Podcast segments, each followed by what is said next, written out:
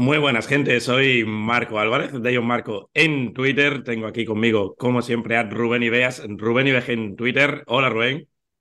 ¿Qué tal? Un saludo, Marco. ¿Cómo tienes la voz? Un saludo a todos. Pues ya llevamos tres semanas, Rubén, entonces ya como los jugadores empiezan a acumular lesiones, pues... Ya te quieres, ya te quieres bajar del barco, ¿no? Y me parece bien, me parece bien, porque se supone que había gente que iba a hacer un programa de fantasy y no lo está pues haciendo. Pues aquí cada uno se busca sus castañas. Aquí estamos dando el callo lesionados, entre comillas. O sea que, que por cierto, alguien nos dijo el otro día que era un milagro que grabásemos tres semanas seguidas, ¿eh? Sí, porque, claro, después de tantas idas y venidas, ya la gente confunde el níquel con NFL en estado puro. El níquel, que era una cosa dejada de la mano de Dios, mm. con un producto serio, estable y, en condiciones, vamos. Pero y la diferencia, ¿sabes cuál es, no? Está claro. Mm. Lo que diferencia ambos proyectos está muy claro lo que es. Sí, sí, no, no. Está clarísimo, Rubén. Bienvenidos al touchdown previa de la semana 4, que no lo había dicho, me parece. Va a tirar Rubén del carro, evidentemente, en el programa de hoy, porque ya me estáis escuchando. No es una novedad tampoco esto, ¿eh? Estamos justitos de, voz. Pero bueno, vamos a, vamos a ir tirando, porque además yo creo que la semana 3, lo dijimos, Rubén, era una semana un poco, entre comillas, de transición, aunque la verdad es que pasaron muchas cosas en diferentes partidos, pero a priori no eran encuentros que nos emocionaran demasiados. Y esta semana yo creo que sí tenemos una selección de partidos francamente buenos. Es decir, tenemos un Miami Dolphins, un Buffalo Bills. Yo creo que a día de hoy puede haber pocos partidos mejor que este. Luego tenemos un Baltimore Ravens, Cleveland Browns. Tenía muchas ganas de meter a Baltimore aquí en las previas, que todavía no habíamos hablado de ellos.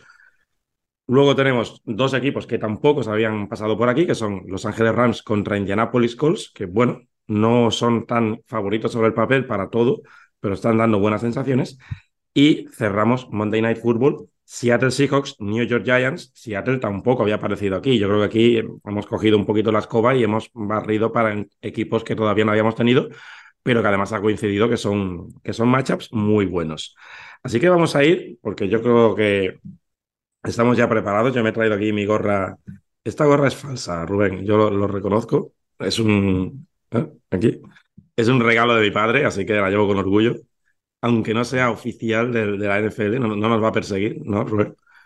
Vale, un regalo de tu padre tiene que ser. Así que, con toda su buena intención, él intuyó que esto era de fútbol americano. así que vamos allá. Miami Dolphins, Buffalo Bills espectacular, Rubén. Los Dolphins imbatidos. Vienen de anotar 70 puntos la semana pasada contra Denver. Buffalo viene de ganar 37-3 a Washington. Debería ir, debería. La NFL no hay nada que se consiga así por, por derecho, pero bueno, debería ir 3-0, de no ser por esa mala segunda parte en Nueva York, en la semana 1. Y esos dos equipos se conocen extremadamente bien, Rubén. Primer matchup, es evidente, es ese ataque de Dolphins que lo hablamos en la semana 1 Juego de carrera, bueno, no lo van a utilizar mucho porque tienen a Gil, a etcétera. Casi 400 yardas de carrera el otro día, Rubén. Y además, ya has analizado alguna que otra jugada por ahí. Con unos fakes, con unos engaños, con unos amagos, con unos movimientos que son muy de Kyle Shanahan, que son muy de Mike McDaniel, evidentemente. O sea, que, ¿qué hace Sean McDermott contra esto?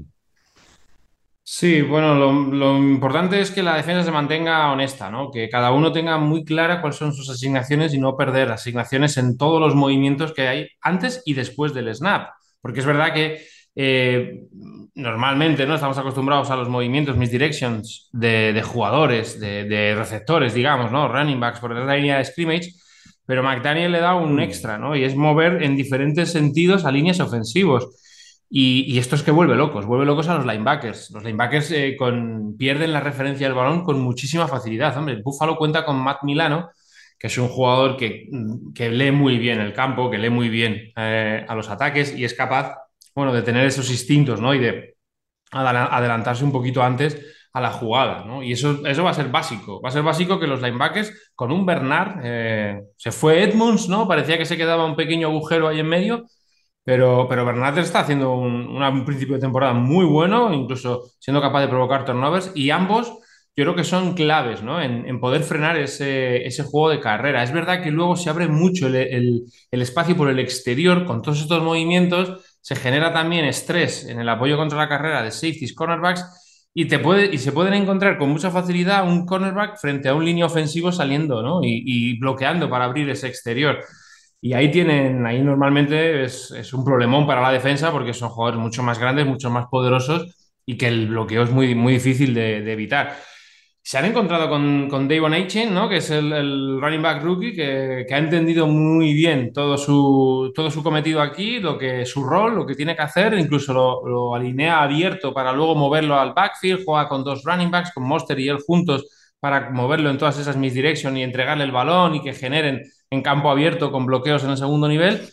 Y es muy complicado, es muy complicado defender ese juego terrestre. Mm, a ver, que nadie me entienda mal, no tanto por la excelsa calidad de los running backs, no estamos hablando de Jonathan Taylor, no estamos hablando de Rick Henry, no estamos hablando de los, de los top, pero sí por esquema y porque son jugadores que en campo abierto son muy peligrosos. Y lo hemos dicho muchas veces, Raheem Monster cuando, cuando está sano, es un jugador muy rápido, muy veloz, muy explosivo y que, y que tiene el big play dentro. Lo demostró en San Francisco y cuando ha estado sano en, en Miami también lo ha, lo ha, demostrado. Así que es, para mí es la clave, ¿no? Fíjate que lo que decías tú, ¿no? Que la primera semana decíamos, bueno, el juego terrestre tienen que mejorarlo. Es que yo creo que ahora mismo, como ese juego terrestre esté a ese nivel, es que el ataque de, de, Miami es casi, casi imparable. Es que se van a ir a 40 puntos en un abrir y cerrar de ojos.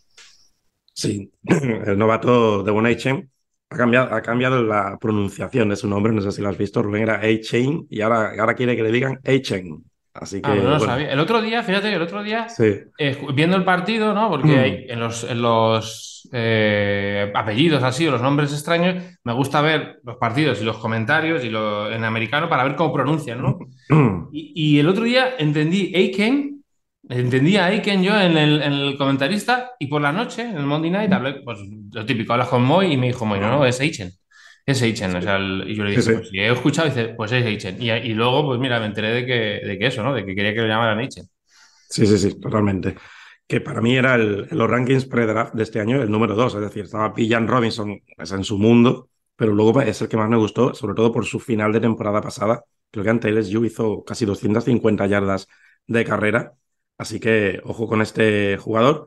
Y fíjate que estaba mirando datos, Rubén, es un poco extraño, ¿no? Pero sabes que Buffalo es el equipo que ahora mismo encaja más yardas de carrera en promedio, casi 6, 5.9, pero es verdad que son el tercer equipo que menos le han corrido en contra. Es decir, sí que es cierto que Jets el primer día les hizo daño vía terrestre, pero luego ni Raiders ni el otro día Commanders corren mucho porque están casi todo el partido por detrás. Entonces, bueno, todavía no quiero darle demasiado valor a esa estadística. Ed Oliver está jugando muy bien en el medio de, esa línea defensiva y yo creo que, que le necesitan a él y necesitan a Tredavious White porque cuando ves jugar a Miami en el juego de pase, Rubén, has hablado del juego de carrera, pero es que es increíble en el juego de pase, el 90% casi de los lanzamientos de Tua son primera lectura. Eh, veía el dato que creo que se ha encajado un saque en la temporada y yo creo que eso va muy relacionado, es decir, es que prácticamente recibe el balón y ya está soltando el pase, es decir, los esquemas de McDaniel funcionan a la perfección. Y estaba mirando datos y el año pasado Tyreek Hill no sabemos si va a jugar Waddle, que está todavía bajo el protocolo de conmociones cerebrales,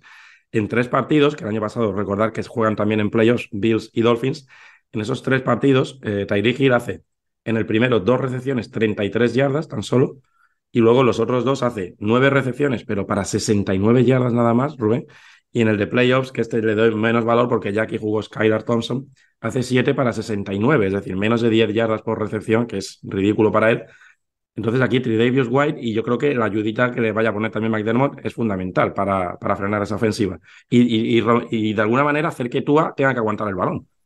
Sí, esa, esa es una de las claves, ¿no?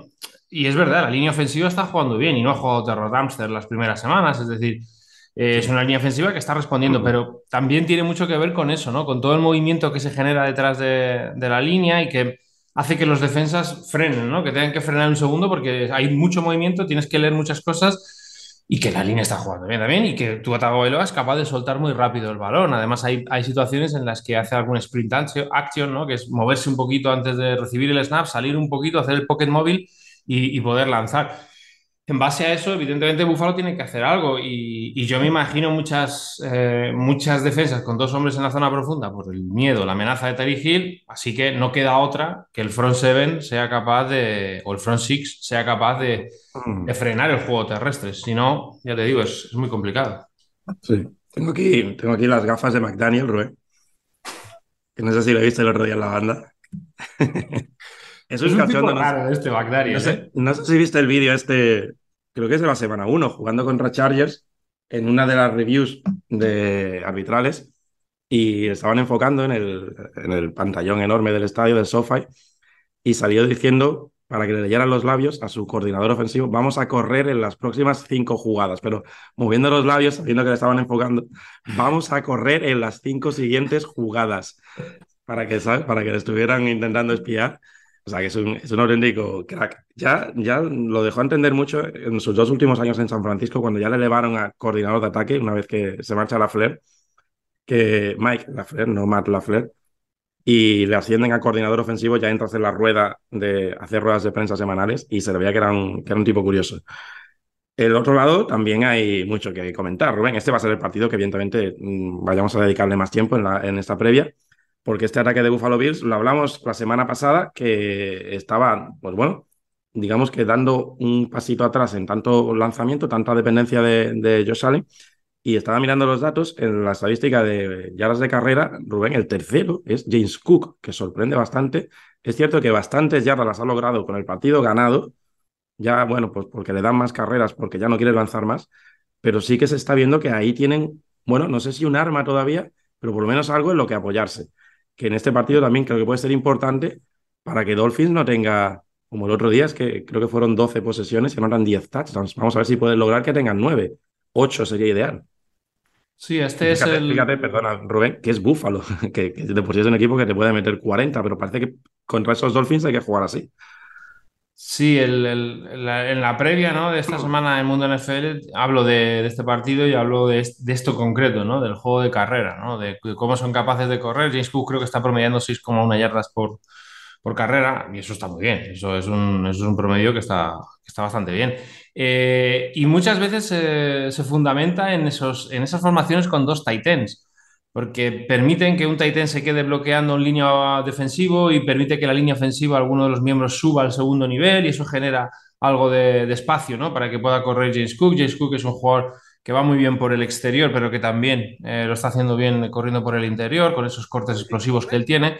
Y es verdad que se están, apoyando ahí, ¿eh? más de lo que de lo que esperábamos después del primer partido, porque el primer partido volvimos a ver a Búfalo otra vez volver a lo que hacían eh, a final de la temporada pasada, que, eso es una locura. Yo creo que les ha venido muy bien. Esas formaciones con dos Titans les abren mucho el juego, porque luego también el otro día frente a Washington, frente a una línea defensiva muy potente, creo que es más potente que la línea defensiva de, Miami, usaron también una línea ofensiva extra para darle máxima protección a Josh Allen, soltar solo a Gabe Davis y a, y Stephon Dix en rutas y a partir de ahí poder generar algún big play y también con, con algo que es verdad que lo hemos visto antes con ellos salen, pero no con tanta insistencia, que es salir debajo del center. Creo que este año están eh, aprovechando mucho más ese, ese poderío de carrera para jugar play action y para atacar a la espalda de los linebackers. Están, está encontrando más o menos en zonas cómodas a Stephon Dix y a Gabe Davis y a Danto Kincaid eh, detrás de los, de los linebackers, ¿no? Y es porque, hombre, cuando tú tienes un mejor juego de carrera, pues puedes jugar debajo del center, el play action es más,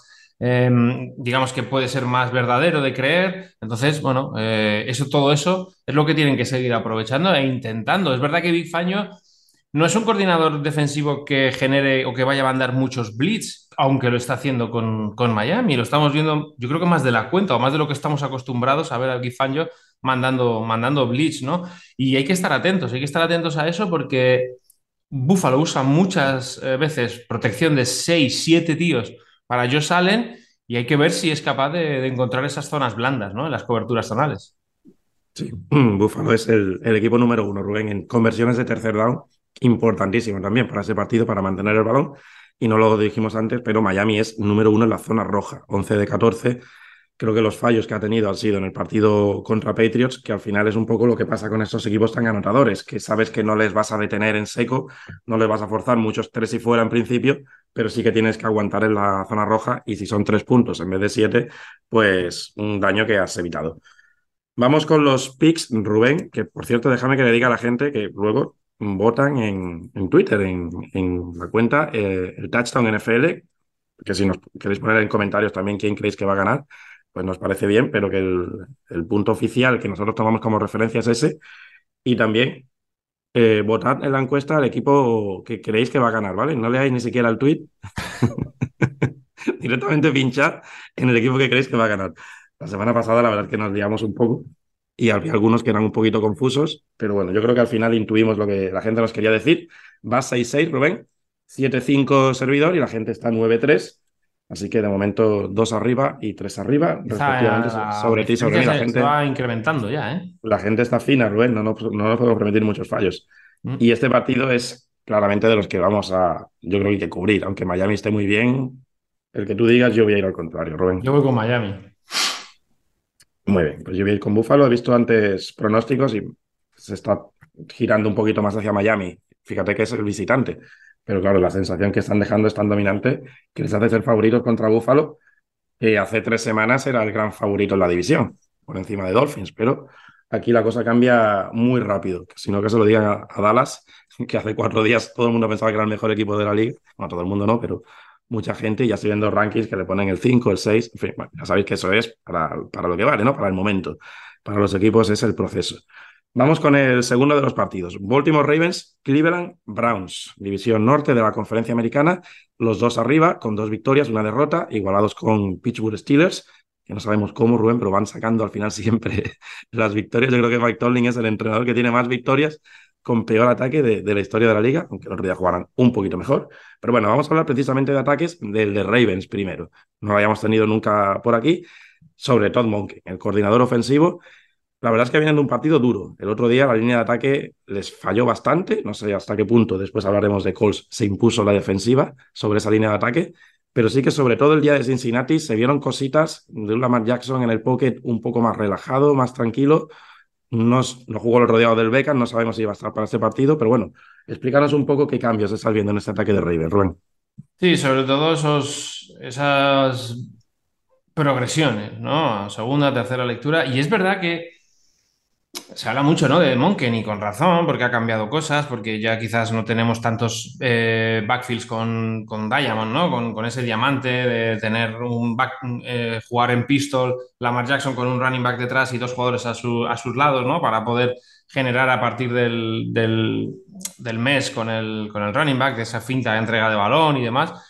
Eh, es verdad que que eso lo tenemos, pero claro, es que también tienen mejor ataque. Es decir, es que tiene mejores jugadores que los que tenía eh, anteriormente. No es que Safe Flowers está jugando un gran nivel y además Safe Flowers es un jugador que te ataca muy bien los tres niveles, que te puede ser una amenaza profundo, que te juega a la mano, que puede jugar en algún motion por detrás de la línea de scrimmage y recibir a la mano y llevar el balón, que puede jugar en el, en el alley, ¿no? En esos screens y demás y que puede atacar las primeras 12, 15 yardas. Entonces, le vas dando, le vas dando cada vez más armas, eh, la mayoría se va encontrando cada vez más a gusto, pero es verdad que en cuanto a la línea, o sea, si la línea no es capaz de darle esos dos segundos o tres que necesita para ir haciendo esas progresiones, al final va a haber problemas. Y Lamar es un jugador que esa tendencia a, querer correr la va a seguir teniendo. Y esa tendencia a no proteger el balón también la va a tener, parece ser, toda la vida, que es algo que, que en la mar lo vemos mucho, ¿no? esa capacidad, no es capacidad, esa manera de tener el balón cogido con una mano que, muchas veces eh, provocas el fumble, ¿no? Porque no lo tiene bien asegurado. Y, eso es una parte, pero yo creo que, está muy bien, que es, capaz de, mezclar conceptos atacando pues, dos niveles o atacando a un defensor en la cara y en la espalda, y eso Lamar Jackson creo que lo está reconociendo bastante bien y lo está jugando bastante bien. Creo que la baja de Odell Beckham el otro día les da, mmm, les quita profundidad y, les quita un hombre que, a veces genera mucha tensión en la defensa, ¿no? Y, y, por ahí pueden tener algún problema, más allá de que yo creo, y es verdad que el otro día la línea ofensiva es un problema, es un problema para ellos. ¿Qué ocurre? Que claro, es que se va a enfrentar pues, a una línea defensiva que muy poquitas líneas defensivas de la liga están jugando mm. mejor y a más nivel que, esta de, Cleveland Brown, ¿no? Lo explicaste tú muy bien en el, artículo de la semana 1 de, de Jim Schwartz. Y luego estamos viendo a un Miles Garrett que me está encantando, pero me está encantando en cómo lo está aprovechando Jim Schwartz. A mí lo del otro día, lo del motion mm. ese. O sea, el motion de, de, un línea defensivo para ir moviendo a, Titans de un lado a otro me parece fascinante. O colocarlo eh, enfrente del center eh, of the ball, ¿no? A, a, cuatro o cinco pasos por detrás para atacar en velocidad, con esa potencia que tiene Miles Garrett, ¿no? Haciendo el movimiento este de pasarse el balón entre las piernas como si fuera jugador de baloncesto me parece que esa originalidad y esa versatilidad que le estás dando a Miles Garrett de no ser solo un S-Raser puro, me parece que es todo un acierto y me parece que le viene muy bien al propio Miles Garrett porque Miles Garrett tiene una calidad y una, eh, unas facultades físicas que le permiten jugar, pero en muchos sitios de, distintos del campo, ¿no? Algo similar a lo Mm. que vemos en Micah Parsons. Y me parece eh, súper interesante que Jim Schwartz haya dado cuenta de esto. Así que eh, digamos que lo peor del ataque o lo menos, lo, menos fuerte del ataque de Ravens se va a enfrentar a lo más fuerte de la defensa de, Cleveland. Y para mí ahí es donde está este partido. Sí, porque además es, es contratendencia un poco de, lo que acostumbraba Schwartz. Schwartz ponía sus Saints a un lado y al otro y no solía moverlos demasiado. Y aquí no, aquí lo está cambiando, está poniendo a Smith a un lado, a Garrett en otro, luego los cambia, luego los pone juntos en un lado, como tú comentas, Sí. pone a uno de los dos en medio. Entonces, claro, confunde mucho a las defensas. Y ves los datos, y es que Cleveland, es cierto que solo llevamos tres partidos, que bueno, puede que haya coincidido que los rivales no eran super élite en ataque en el momento contra, en que han jugado contra ellos, pero es que son números uno en puntos, en yardas, en yardas en, contra el pase, segundos contra la carrera. Es que son primeros en terceros downs, les han convertido 8 de 41, Rubén, un 19%. Es decir, es que prácticamente es tres y fuera, tres y fuera, tres y fuera. Y solamente en tres partidos se han metido dos veces en la zona roja. En tres partidos, dos veces se les han metido en la zona roja y no han entrado. No anotaron touchdown. Cuando han encajado un touchdown ha sido una jugada más larga. El otro día, Patrick McCarry, que sustituye a Ronnie Stanley en el lado izquierdo de Ravens, sufre muchísimo. Y Miles Garrett lo hemos visto, que ha entrado por ese lado. El otro día mismo contra Tennessee Titans, destroza a Andre Dillard con tres sacks y medio. Pero es que en esa línea de Ravens el otro día, pues la verdad es que fallaron prácticamente todos o se vieron sobrepasados por esa línea defensiva de Indianapolis Colts. Y Browns no es solo la línea de defensa con Garrett, Sadario Smith, Tomlinson y compañía, sino que también Grant Delpit está, yo creo que encajando muy bien en ese sistema. Y Denzel Ward me está pareciendo también uno de los dos, tres mejores corners en este inicio de temporada, de la temporada en 2023 me refiero. Sabemos de sobra que es uno de los mejores corners de la NFL. Luego, en el otro lado, vamos a hablar un poquito de ese ataque de Cleveland. Ya les hemos tenido, esta es la tercera vez en, en el programa, por lo tanto ya hemos comentado bastante de ellos, pero bueno, a Mari Cooper, Rubén parece que poco a poco va cogiendo pues, más confianza de Sean Watson en él. El otro día, quizás de los tres partidos, sin ser todavía el más brillante, yo creo que fue el que mejor estuvo, sobre todo porque fue el partido en el que protegieron mejor el balón. Llevan siete turnovers en ataque, que es su peor dato, yo creo que de todo el equipo. El otro día solo uno, y a Mari Cooper sobrepasando las 100 yardas tras play action. Bueno, parece que pueden ir remando un poquito sin Nick Chubb. A mí me siguen creando muchas dudas. A mí es un ataque, es que el otro día, el partido al final, la defensa te- te permite, te permite estar cómodo en el partido, porque no, no, Titans no ataca, no pueden. No pueden, como dices tú, ¿no? Con la línea ofensiva se, cae completamente y es imposible jugar. Ryan Tannehill no está. Eh, Terry Henry no puede correr porque evidentemente no hay juego de pase, ya no puede correr y, Titans mm, es una vara, es una vara de medir que no, no sé yo.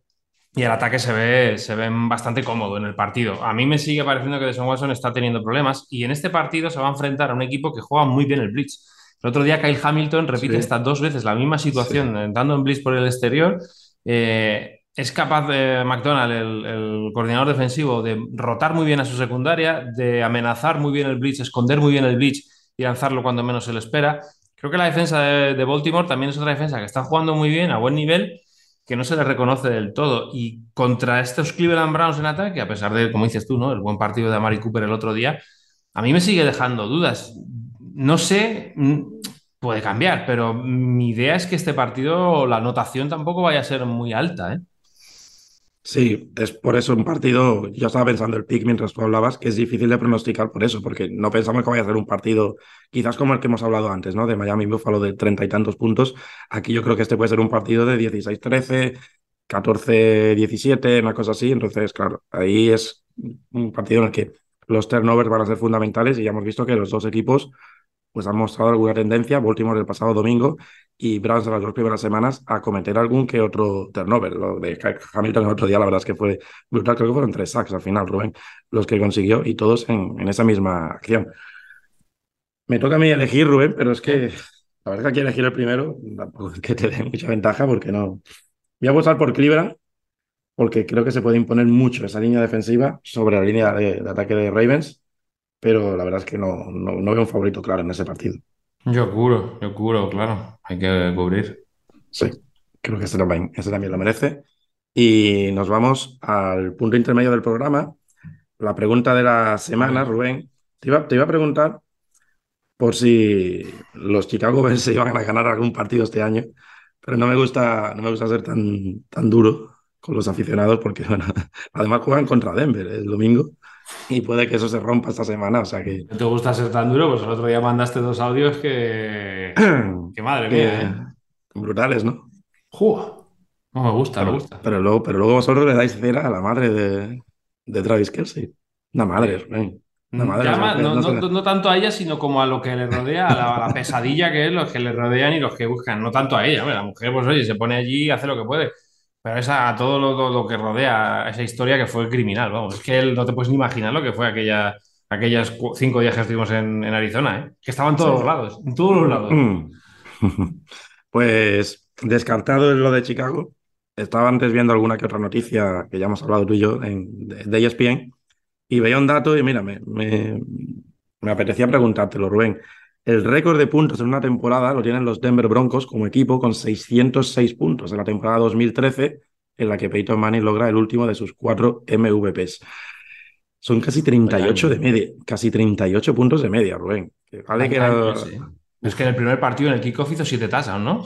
Tiene touchdowns contra Ravens, que era el equipo campeón de la NFL en aquel momento. Sí. O sea que 38 de media, que vale que las reglas favorezcan los ataques y todo lo que tú quieras, pero 38 de media, es que si un día haces 20, te, te- te estás obligando a meter 56 en el siguiente partido.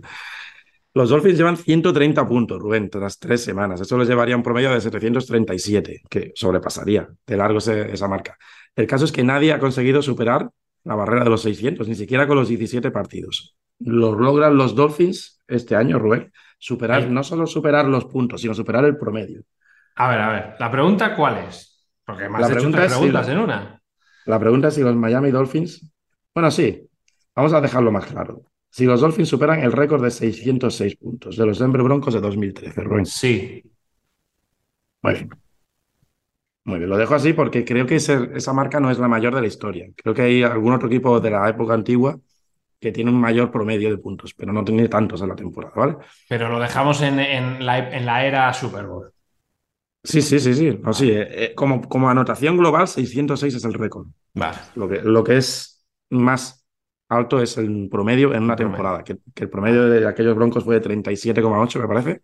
Y creo que hay algún equipo, creo que Rams de los 50, en alguna temporada prome- promedian casi 40. Pero nos lo dejamos en eso, que se venga más de 606 puntos en la temporada, que ya está bien. Aunque sean 17 partidos, nadie lo ha hecho en estos tres años que llevamos, con 17 partidos. Vamos con el tercero de los encuentros, esta previa de la semana número 4 de la NFL, Los Ángeles Rams contra Indianapolis Colts. Los Ángeles Rams que abrieron muy bien con una victoria. Ya estaba yo leyendo antes que si se están desinflando, etcétera. Bueno, lo que son los Rams, que tampoco esperamos que sean los Rams de hace dos años, pero creo que en la segunda semana contra 49ers Me encantaron. me encantaron no. el lunes. no plantean un mal partido y el lunes, pues oye, es que Cincinnati se la estaba jugando y hasta el último cuarto están en el partido. O sea que no enterremos ya a nadie porque vaya con un balance negativo. Lo que sí que es evidente, Rubén, es que hay que mejorar la protección a Stafford. No sé si va a estar Alaric Jackson, el tackle izquierdo, porque el otro día, una vez que sale él, la, cualquier esperanza que tenía Rams de remontar el partido se acaba con Thomas encajando un, un golpe Stafford detrás de otro por parte de Trey Hendrickson. Esto tienen que cubrirlo muy bien porque ya hemos estado dejando alguna pincelada que otra. Colts el otro día, ante la línea de ataque de Baltimore, se la meriendan. Y Stafford no es tan móvil como la marca. No sé si viste el otro día, Lamar Jackson hubo dos o tres jugadas que, vamos, al 99% de los jugadores le hubiese Mm. caído el sack y, es, y la magia que hace y se libra. Stafford no está en condiciones de hacer eso. Sí, eh, por partes, ¿no? La línea, la línea defensiva de Colts está trabajando muy bien. Yo más que la línea diría el front seven, porque nos hemos olvidado de Shaquille Leonard. Y Shaquille Leonard eh, es un pedazo de linebacker, uno de los mejores de, la, liga, ¿no? Y eso, esa serie de lesiones que ha tenido, los problemas que han tenido los Colts, lo han enterrado un poquito, pero es un jugadorazo. Y la línea defensiva me gusta mucho, me gusta mucho lo que hacen Ebuka y, Eucan y, y en el exterior son capaces de. Juegan mucho el White Nine, ¿no? Algo parecido a lo de Gene Schwartz, con, con los rushers muy abiertos.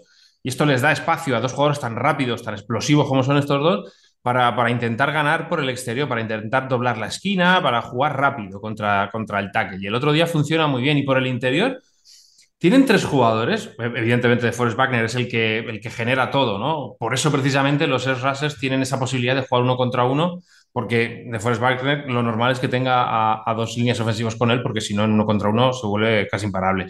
Y luego, eh, tanto Tevin Bryan como Stewart son dos jugadores que son capaces de generar pass rush desde el interior. Y, y me parece que es una línea que está muy bien trabajada. El front seven funciona y a partir de ahí, con jugadores como Kenny Moore en el slot, pues oye, son capaces de hacer jugadas, ¿no?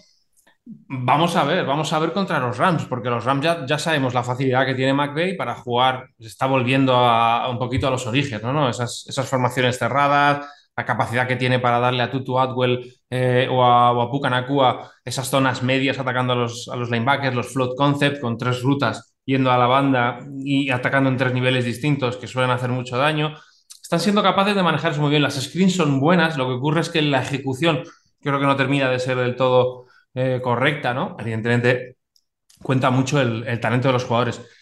Pero es un ataque que, es dinámico y que Stafford está lanzando bien. El otro día es que tiene dos intercepciones. La primera sí que es un poco más, más complicada, pero la segunda es un, es un rebote. Y yo estoy viendo un Stafford jugando muy tranquilo, cómodo a veces y con una gran precisión. Me está gustando un montón Macio Stafford, parece que ese peso del anillo, ¿no? Y no tener expectativas muy altas este año, mm. o bueno, le tiene ahí. Que, luego ves los números y, dices, pues no, no, está haciendo nada o está jugando mal. Y, para mí es al contrario, para mí está haciendo un muy buen año. Bueno, muy buen año. Está haciendo un buen año.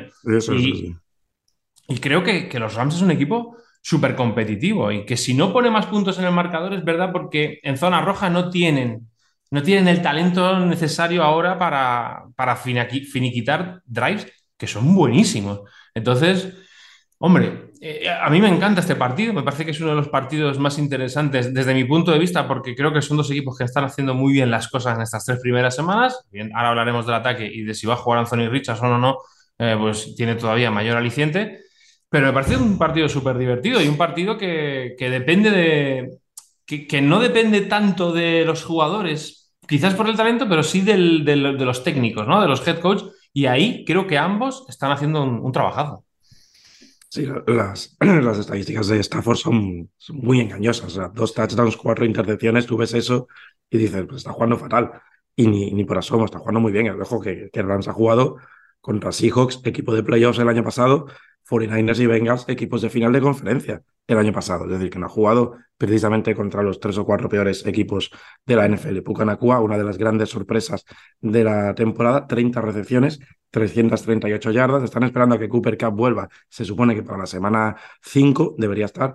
Les falta esa pieza, yo creo que en el backfield. Yo creo que con Kyren Williams no pueden tirar. Con todas esas cosas que hace McVeigh necesitan a alguien más. Es una pena que lo de Canakers pues, no les haya funcionado por los problemas que haya tenido el jugador allí, que no sabemos lo que ha pasado, pero lógicamente por talento no es la salida de Canakers allí. Así que yo creo que ahí andan un poquito cortos. Luego, en el otro lado, no hemos tenido aquí a Colts hasta ahora, tú ya lo has dicho, no sabemos si va a estar Anthony Richardson, el otro día no jugó, juega Carnel Minshew, que bueno, es ese backup que yo creo que uno o dos partidos te vale. Si tienes que tirar con él ya más partidos, pues ya puedes entrar en problemas. Es suficientemente bueno para taparte el agujero unas dos, tres semanas. Pero el caso es que Shane Steichen está haciendo cosas muy interesantes en esa ofensiva sin Jonathan Taylor. Lo vimos con Anthony Richardson, incluso lo vimos el otro día con Gardner Minshew adaptando el playbook a un quarterback con características diferentes. Sí, con muchas situaciones que allí en Indianapolis conocen, ¿no? Muchas situaciones del mes concept con la wheel root de, de, Zach Moss, que es la que le lleva al, al touchdown que convierten. Eh, situaciones de atacar a, un cornerback por la cara y en la espalda, que es algo que también Doug Pederson y por consiguiente Frank Reich y ahora Steichen van trayendo. y me parece que es muy, muy bueno lo que, lo que, lo que hace Steichen, ¿eh? pero en ataque y cómo está controlando al, equipo, ¿no? Cómo le está dando esa impronta. Tú ves un equipo que sabe a lo que juega, sabe a lo que juega, que sabe lo que, sabe lo que está haciendo y me parece, me encanta. A mí es que me encanta ver a los Colts este año voy a hablarte si jugará Anthony Richardson. no sé si jugará o no. Eh, les va a dar, les va a dar otro, otro, otra amenaza más. Y es muy complicado defender a estos jugadores que son tan fuertes físicamente y que te pueden generar yardas por, por tierra, pero más allá, más allá de eso, es su capacidad para jugar también dentro del pocket, ¿no? Y es verdad que Aaron Donald sigue siendo un peligro y sigue siendo un jugador eh, élite de la liga, pero esa movilidad que le puede eh, imprimir Anthony Richardson quizás resta un poquito, ¿no? Esa ese, peligro, esa amenaza de, un continuo pass rush. Eh, me parece que es eh, el lado del campo, fíjate, yo creo que es el lado del campo donde no se va a decidir. Me parece que se va a decidir más en el otro lado. Pero este también es una batalla buena. Y Michael Pittman. Michael Pittman está, está siendo lo que se esperaba de Michael Pittman cuando llegó a la liga, ¿no? Es que realmente lo pensaba Rubén. Es que Indianapolis tenemos la imagen del año pasado, una vez que ya Gene se vuelve loco. Es cierto que lo demás Ryan no les funcionó, pero Irsay se vuelve loco, echa a Frank Reich en el quinto o sexto partido, cuando todavía Colts no tenía ni siquiera un, récord tan, tan negativo. Y tenemos esa imagen del equipo con Jeff Saturday, que bueno, el hombre, bueno, ya sabemos ahí lo que pasó, esos 33 puntos que les remontan los Vikings, etcétera, pero que estos Colts son un muy buen equipo y tienen muy buenas piezas, de las que tú has ido hablando, que arrastran de hace ya 6, 7 años hacia acá, que la gestión no es mala en lo que es general manager y, lo que hacen los entrenadores con los, con los jugadores. Lo que pasa es que es una de las franquicias que ya os digo, y a nivel de propietario es un poco volátil. Entonces el año pasado fue un poco una hecatombe, pero no eran tan malos esos Colts y quizás por eso ahora nos están sorprendiendo. No sé si tú crees que pueden luchar la división hasta el final, Rubén. Yo sí lo creo.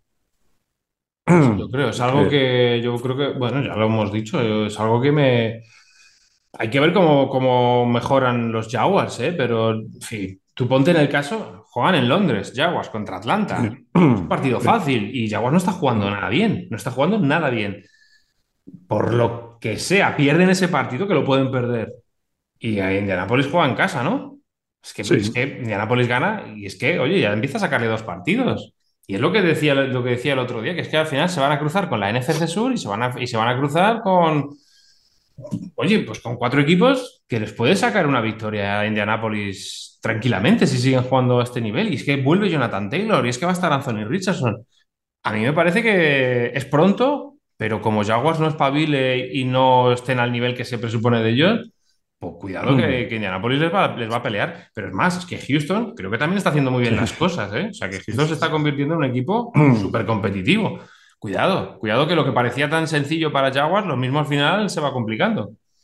Sí, sí, recordemos que el año pasado Jaguars creo que está 1-7, Rubén. O sea, que tampoco es que Jaguars sea un equipo ya establecido y que haya dominado este grupo tres o cuatro años. Es que Jaguars parte de una situación similar a lo que a lo mejor es eh, Houston este año, ¿no? Que pierde algunos partidos ahora y luego va recuperando. ¿Quién tiene Rubén ganando ese partido? me gustan mucho. Es que me, han gustado mucho hmm. lo que he visto, tío, de los dos. Eh, no sé qué decirte. Voy a decirte los Colts. Venga. Yo aquí voy a cubrir también, porque creo que Rams puede ganar este partido sea independientemente Anthony Richardson o, Garner Mincho el que juegue, creo que Rams tiene opciones. Estaba mirando datos y la defensa, hay ciertas estadísticas que está también muy arriba y lo que hablábamos, ¿no? Que ha jugado contra rivales muy potentes. Entre ellos, Seattle Seahawks. Rubén, uno de los protagonistas de nuestro último matchup de la jornada 4, Monday Night Football. Volvemos al Monday Night Football tradicional con, un partido nada más. No sé si eres fan de esto de los dos partidos, Rubén, o no de los lunes. Pues sí, sí, porque. ¿Te parece bien? Sí. Hombre, a mí me da la opción. No me parece mal.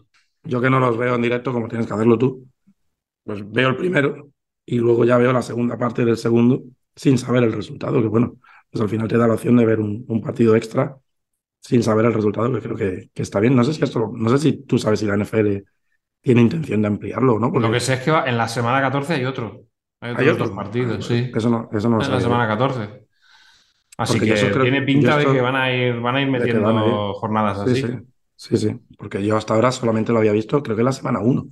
Y este año lo hemos tenido en la 2 y ahora en la, y en la 3. Y ahora estamos en la 4 y volvemos, como digo, al esquema de un partido. Que es Seattle contra Nueva York. Seattle, eh, lo que hablamos, ¿no? De las sobrereacciones, algún otro amigo por Twitter ya me lo comentó, que estaba muy preocupado tras la semana 1, cuando habían perdido contra Rams. Pues oye, han ganado en Detroit y han ganado a Carolina. Que el partido otro día contra Carolina, bueno, mm, quizás puede decirse que sufren más de la cuenta, pero bueno, al final es Seattle, Rubén. Es muy raro que ellos ganen un partido de manera cómoda. Pero bueno, en ataque estamos viendo, yo creo que un poco lo que querían sus aficionados, ¿eh? 37 puntos en dos partidos consecutivos.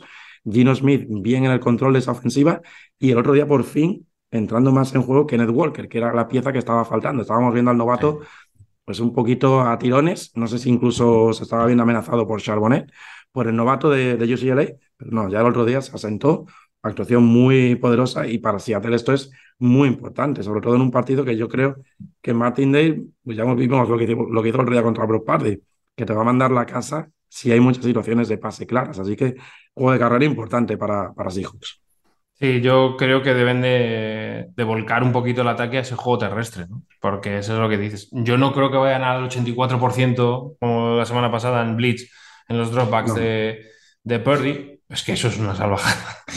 eso es una salvajada hasta para Martindale, eh, pero, pero es verdad que va a haber, va a haber, va, va a intentar buscar las cosquillas ajeno por ahí. Entonces, una, una de las maneras de, de evitar esto es que el juego terrestre pues sea consistente, sea sólido y que no, no les dé esas opciones de tercer down largos que, que sí que Martindale no te, no te lo va a perdonar, ¿no? Pero me gusta mucho lo de Shane Waldron, ¿eh? me está gustando un montón eh, todo lo que le está dando, todas las opciones que le está dando a Gino Smith, está sabiendo ocupar muy bien los tres niveles, está siendo capaz de atacar defensas tanto zonales como individuales con conceptos bastante, bastante entretenidos de ver y, generando espacios, generando espacios para jugadores como Tyler Lockett, como los, los Titan, aparecen Titans en, quizás no con unas grandes cifras, pero sí en determinados momentos, en terceros downs, aparecen con situaciones, entre comillas, bastante sencillas para ellos, ¿no? Porque los, es capaz de mm. situarlos abiertos. Entonces, me gusta lo que están haciendo. Si es capaz de, de eso, ¿no? De, de, hacer lo que hicieron en el último partido y es darle protagonismo a Kenneth Walter o a Charbonnet,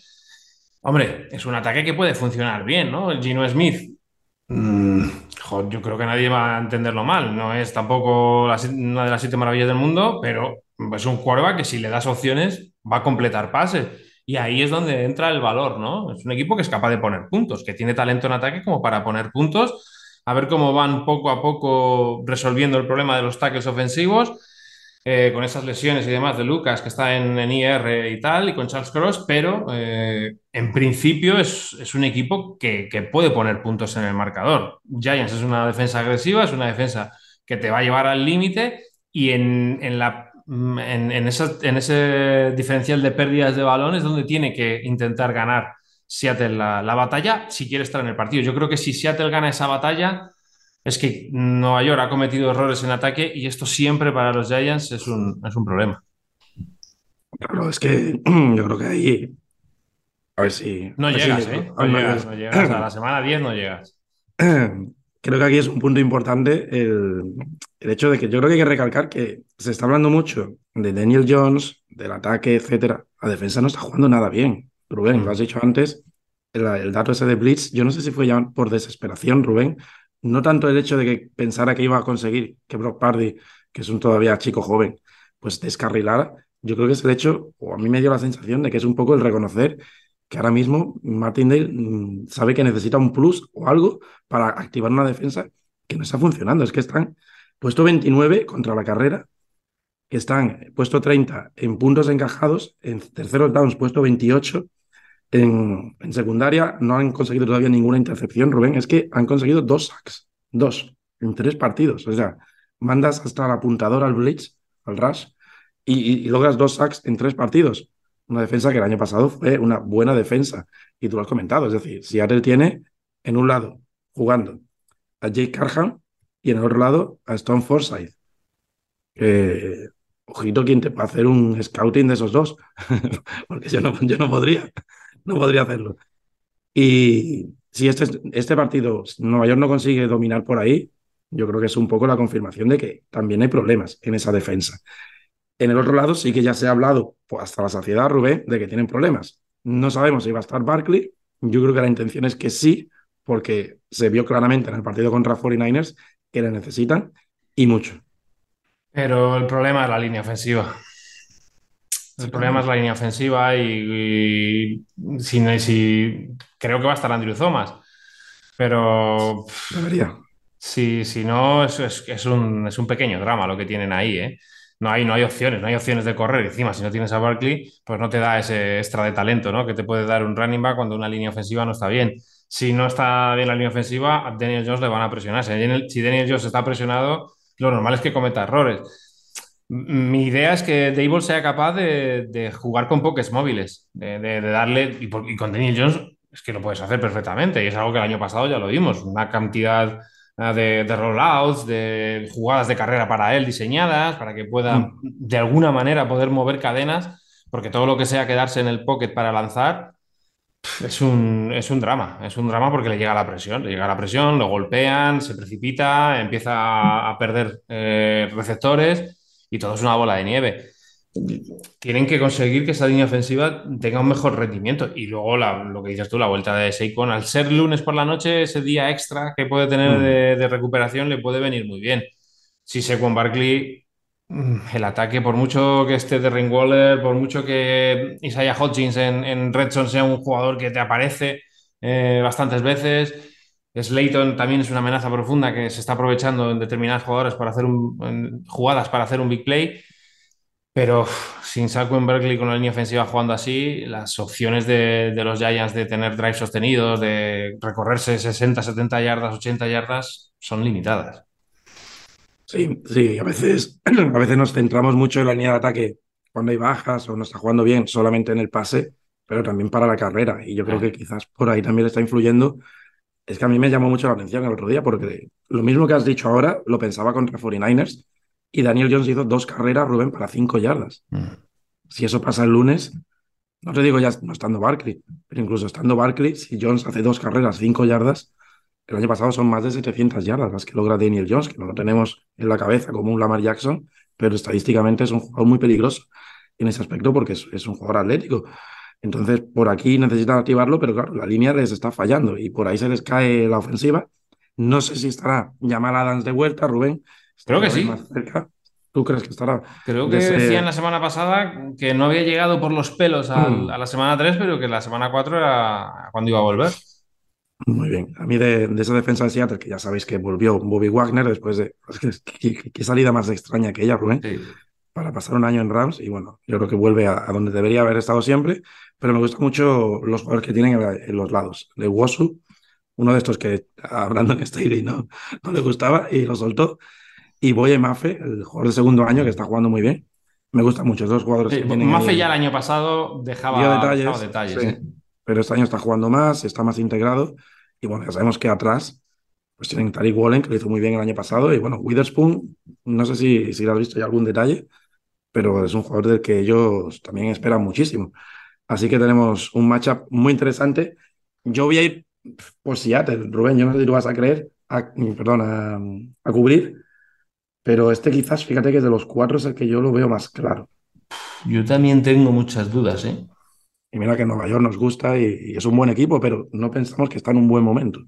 Es que esa es la cosa, que no están en un buen momento y que las soluciones son muy complicadas, porque los es. jugadores, eh, mm, Claro. quitando lo de Andrew Thomas, bueno, claro, de Andrew Thomas y Barkley, pero aunque estén ellos dos, las carencias siguen estando. Voy a cubrir porque me da, me da pena, porque es un, es un equipo que, que el año pasado Sí, sí. hizo un buen fútbol y que, y que Dayball es un tipo que nos cae muy bien. Venga, voy a, voy a cubrir. Yo creo que es, yo creo que es un gran baza, Rubén. Que Brian Dable yo creo que se ha demostrado, él es- estuvo muchos años en- con, con Bill Belichick y el año pasado dio detalles, ¿no? De que conseguía sacar bastante más de lo que había. Y yo creo que está ahora mismo en una situación curiosa, ¿no? Porque yo creo que hay más talento en el equipo que el año pasado, pero no están en un buen momento. Y la NFL es muy rápida. La NFL, cuando tienes un problema dentro de la temporada, todos van a pues, como, tiburones detrás tuya. Entonces, bueno, huelen la sangre y es complicado huir. Pero bueno, vamos a ver si lo consiguen. Rubén Ibeas. Rubén Ibeas en Twitter tiene a Miami Dolphins, Baltimore Ravens, Indianapolis Colts y New York Giants como ganadores de esta semana número 4 de la NFL y Marco Álvarez, de John Marco en Twitter, servidor tiene a Buffalo Bills, Cleveland Browns, Los Ángeles Rams y Seattle Seahawks. Recordad pasaros a lo largo de la semana por la cuenta arroba el touchdown NFL para dejarnos allí vuestros pronósticos, para seguir también nuestros programas, eh, bueno, el programa que tenéis ya de la semana número 3, el repaso que lo hicisteis el otro día. Bueno, si queréis ver también a Rubén por ahí hablando de fantasy, Rubén, ya que ya, ya eso está público también, pueden verte. O sea que estás en todos lados, macho. No, no, no hay manera de perderte de vista, tío. Pues sí. Al final. Yo estoy mejor que tú. Es eh, la salud ahora mismo, pero Hombre. me queda, me queda poco también, ¿eh? Me queda poco para empezar a caer, entrar en esa dinámica de, de sufrimiento, pero bueno, final es algo que nos gusta. Lo mío, es, lo mío es más puntual y lo tuyo es más desgaste, Rubén. Sí, desgaste. Sí, sí, va a ser, va a ser desgaste al final, sí.